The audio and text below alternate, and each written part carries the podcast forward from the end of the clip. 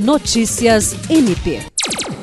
O Ministério Público do Estado do Acre participou nos dias 21 e 22 de outubro do oitavo Workshop Regional sobre a Lei Geral de Proteção de Dados, LGPD, Lei nº 13.709-2018, realizado na sede da 11ª Procuradoria Regional do Trabalho do Ministério Público do Trabalho no Amazonas e em Roraima. A oficina contou com a presença dos promotores de justiça Luiz Henrique Correia Rolim, encarregado da prestação de dados do MPAC, Marcela Cristina Osório, membro do Comitê de Implementação da LGPD na instituição, e Osimar Sales Júnior.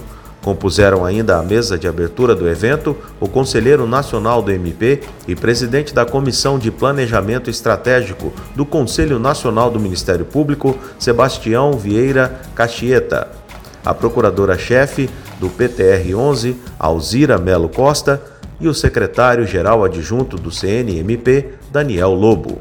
William Crespo para a Agência de Notícias do Ministério Público do Estado do Acre.